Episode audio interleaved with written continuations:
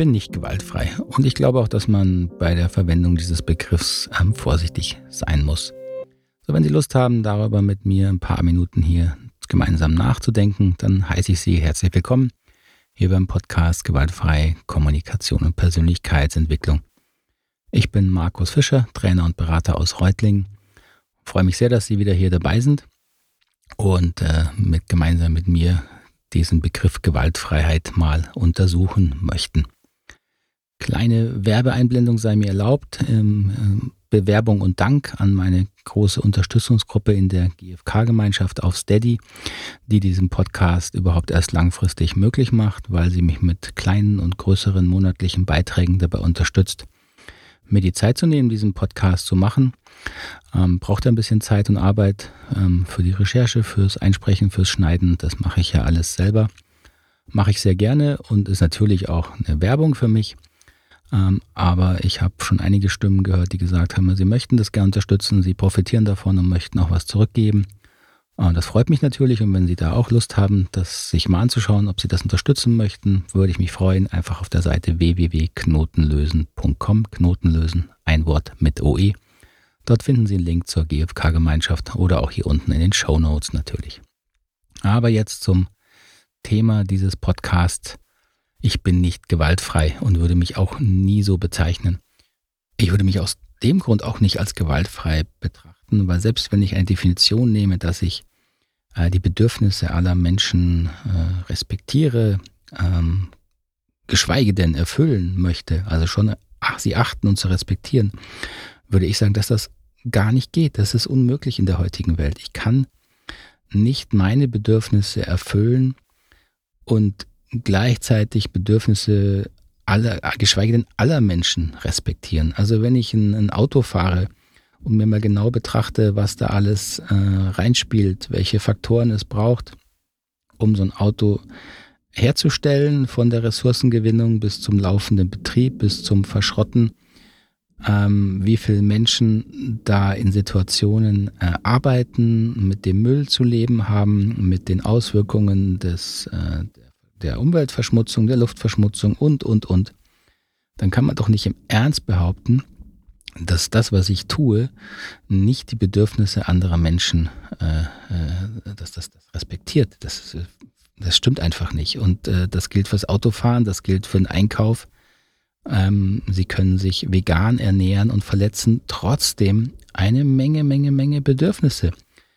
Ähm, das ist vermutlich auf dieser Welt gar nicht anders möglich. Und ich glaube, es ist für die eigene Entwicklung gesünder, sich dessen, ich sag's jetzt mal, demütig bewusst zu sein, dass das, was ich brauche zum Leben, teilweise häufig, je nachdem, auf dem Rücken anderer Menschen ähm, erzeugt wird, produziert wird äh, und vielleicht da ein Stück eine besondere Dankbarkeit deswegen zu entwickeln, als zu behaupten, ja, so wie ich jetzt lebe, äh, berücksichtige ich doch die Bedürfnisse aller Menschen. Da ist, glaube ich, auch viel Selbstbetrug drin. Angeregt zu diesem Thema und inspiriert hat mich dazu ein, äh, ein Interview in einem Podcast und ein Artikel, den ich neulich gelesen habe, ähm, von dem Germanisten und Publizisten Jan Philipp Remzma, beziehungsweise über ihn. Jan Philipp Remzma äh, ist bekannt geworden durch seine Forschung zu Gewalt, besonders wahrscheinlich durch die Forschung und Veröffentlichung der sogenannten Wehrmachtsausstellung des von ihm gegründeten Hamburger Instituts für Sozialforschung, in dem er äh, auf die Verbrechen der Wehrmacht äh, in der Sowjetunion ähm, ähm, geforscht hat und diese bekannt gemacht hat. Und das Interessante an ihm ist ja nicht nur, nicht nur diese Forschung, sondern dass er auch selber ähm, persönliche Erfahrungen mit Gewalt gemacht hat, weil er, ähm, er entführt wurde einmal. Er ist ja der Sohn eines einer sehr reichen Unternehmerfamilie ähm, und wurde dann einmal entführt und war über einen Monat in der Gewalt der Entführer und hat dadurch natürlich auch eine sehr, sehr nahe persönliche Erfahrung von Gewalt und Ohnmacht. Und dieses Interview hat mich inspiriert, ähm, weil aus zwei Gründen. Zum einen ähm, hat er erzählt, dass er mal auf einem Vortrag zum Thema Pazifismus gesprochen hat und ähm, vor ihm ein Redner war, der da sehr klar sich für Pazifismus ausgesprochen hat. Und er dann ähm, trotz seines Hintergrunds oder vielleicht gerade deswegen, weil er eben sehr viel zu Gewalt äh, geforscht hat, ähm, gesagt hat, ne, ich würde mich nie als Pazifist bezeichnen, denn der, ähm, der, der Schrecken, der Horror des Holocausts ist nicht durch Pazifismus beendet worden. So, die wurden beendet durch Gewalt, durch Soldaten, die ihr Leben riskiert haben ähm, im Kampf gegen das nationalsozialistische Regime. Und der zweite Satz, der mich sehr beschäftigt hat, ähm, kam dann vermutlich aus seiner persönlichen Erfahrung mit Gewalt, wie gesagt, durch seine, ähm, durch seine, Entführ durch seine Entführung. Ähm, denn er hat dann gesagt, wissen Sie, ich bin sehr für Rache, sie darf nur nicht sein. Also, und das bringt mich in die, äh, in, zum Thema Gewaltfreiheit. Für mich heißt dieser Satz, ich bin sehr für Rache, sie darf nur nicht sein, dass Herr Remzma ähm, in der Richtung denkt, die auch mir sehr wichtig ist, nämlich dass wir anerkennen, dass wir Gewalt in uns tragen und uns aber bemühen, nicht gewalttätig zu handeln. Und das sind zwei sehr unterschiedliche ähm, Prozesse. Und der erste ist aus meiner Sicht genauso wichtig wie der zweite.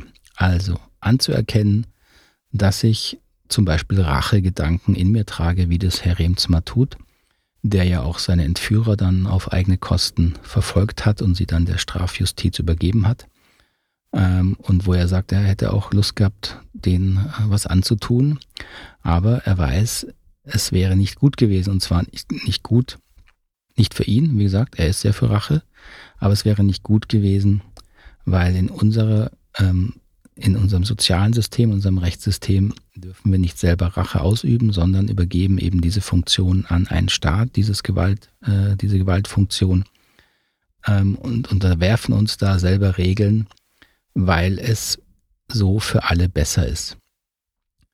Und zum Thema Gewalt und Gewaltfreiheit sehe ich es eben ähnlich, dass ich persönlich würde von mir nie sagen, dass ich gewaltfrei bin, sondern ganz im Gegenteil. Äh, ich habe Gemenge gewalttätige Tendenzen, Gedanken, äh, ungute äh, Ideen, Gedanken, Muster, Verhaltens- und Gefühlsmuster. Und ich muss mich immer wieder entscheiden, diesen nicht zu folgen. Deswegen würde ich nie sagen, ich bin gewaltfrei. Und ich bin da sehr skeptisch, wenn Leute von sich behaupten, sie seien dies oder jenes, wenn es in Richtung geht, ich bin gewaltfrei oder ich bin, äh, bin der große Umweltschützer oder äh, ich bin ähm, dies und jenes. Einfach deswegen, weil ich weiß, dass diese Aussagen können aus sehr, sehr unterschiedlichen Haltungen heraus getroffen werden. Also ich kann sagen, ich äh, schätze oder mir ist Gewaltfreiheit natürlich wichtig im Bewusstsein von, ähm, aber ich bin es selber nicht. Ich weiß, dass ich als Mensch gewalttätige Tendenzen in mir trage, ähm, weil wir alle, wenn wir durch die Entwicklung äh, hindurchgehen, egozentrisch waren und diese egozentrischen Anteile in uns tätig sind. Und die werden wir auch nicht los. Wir können sie nur bewusst anschauen, verstehen, und äh, lernen damit umzugehen. Das heißt, lernen mit unserer eigenen Gewalttendenz umzugehen, das ist für mich im Grunde der Weg, auch in der äh, Persönlichkeitsentwicklung durch die gewaltfreie Kommunikation, dass wir realistisch hinschauen und nicht uns etwas vormachen und uns vielleicht sogar äh, sonnen in Gewaltfreiheit, nur weil wir uns jetzt mit gewaltfreier Kommunikation beschäftigen. Deswegen mag ich diesen Begriff eigentlich auch überhaupt nicht ähm, weil er was suggeriert, dass man sozusagen gewaltfrei kommunizieren könnte. Das ist absoluter Quatsch. Äh, wir können realistisch anerkennen, dass wir Gewalttendenzen haben und können dann sagen, ja, und ich möchte nicht gewalttätig handeln. Das finde ich eine, eine, schöne, sinnvolle äh, Intention, aber es braucht eben beide Teile. Es braucht den ersten Teil, der sagt, ja, ich kann böse sein ich bin Mensch, ich habe böse Tendenzen, ich habe gewalttätige äh, Gedanken, Impulse und ich entscheide mich, äh, sie nicht auszuleben. Und nenne das dann eine gewaltfreie Einstellung. Damit kann ich mitgehen, aber diese Aussagen, ich bin gewaltfrei oder äh, ich, ich äh, schütze doch alle Leben und ich respektiere alle Leben und deswegen bin ich jetzt, ich sag's mal, vegan oder vegetar, was auch immer. Das kann eben auch aus einer sehr egoistischen Haltung heraus passieren, nämlich aus der Haltung, ja, deswegen bin ich der bessere Mensch. Und meine Vermutung ist, dass das häufig auch der Fall ist, dass wir uns mit diesen Titeln und Labels schmücken, ähm, aus der ganz egoistischen Hoffnung, dann bin ich doch auf der guten Seite. Und das passiert natürlich nicht nur mit Gewaltfreiheit, das passiert mit allen dogmatischen Glaubensrichtungen, das passiert mit allen Religionsausprägungen, dass man sich hier ein Label gibt, ein, eine Bezeichnung gibt in der Hoffnung, dann bin ich doch auf der sicheren Seite. Dann bin ich doch der gute XYZ. Jetzt können Sie einsetzen dafür, welche Glaubensüberzeugung Sie auch haben wollen. Und da ist mir jemand sehr viel lieber und glaubhafter wie Jan-Philipp Remzma, der eben sagt, ich bin sehr für Rache, sie darf nur nicht sein.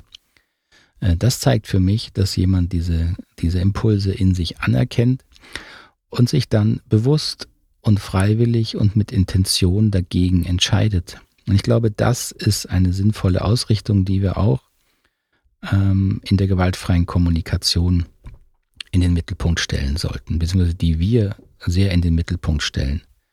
Ähm, in unseren Seminaren ist der Hauptfokus, realistisch hinzuschauen, wie ticke ich wirklich, was denke ich wirklich, welche Impulse habe ich wirklich. Und dann kommen wir natürlich dahin, dass wir sehen, dass wir häufig sehr egoistisch handeln, ähm, keine Rücksicht nehmen wollen oder viel schlimmer noch häufig die Nachteile und Verluste und Schmerzen anderer bewusst oder unbewusst zumindest in Kauf nehmen, ähm, weil es uns äh, zum eigenen Vorteil ähm, beiträgt.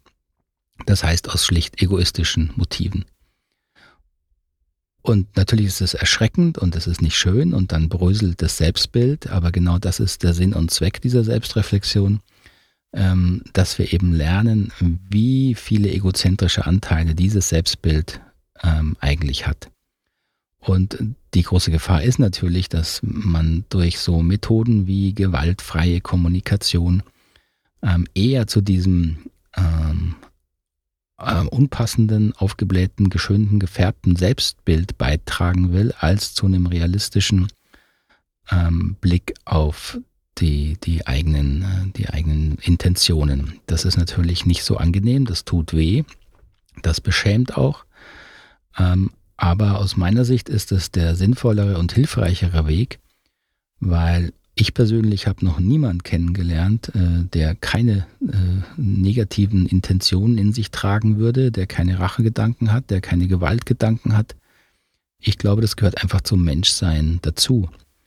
Und es ist sehr viel gesünder, diese negativen, diese bösen Seiten im Menschen anzuerkennen und dann sich selber dafür zu entscheiden und sich dabei zu unterstützen und sich Unterstützung zu holen, sie nicht zu leben, äh, als so zu tun, als seien sie nicht vorhanden. Denn das geht aus meiner Sicht immer nach hinten los und diese Impulse suchen sich dann Wege, äh, sich eben doch zu erfüllen, äh, Umwege und zeigen sich in, in, in, in anderen blöden Situationen oder ähm, Verhaltensweisen, aber weggehen tun sie eben nicht. Also das zum Thema Ich bin nicht gewaltfrei heute, nur ein kurzer Impuls. Bin gespannt, was Sie dazu sagen, würde mich freuen über Ihre Kommentare und Rückmeldungen. Wie sehen Sie das Thema?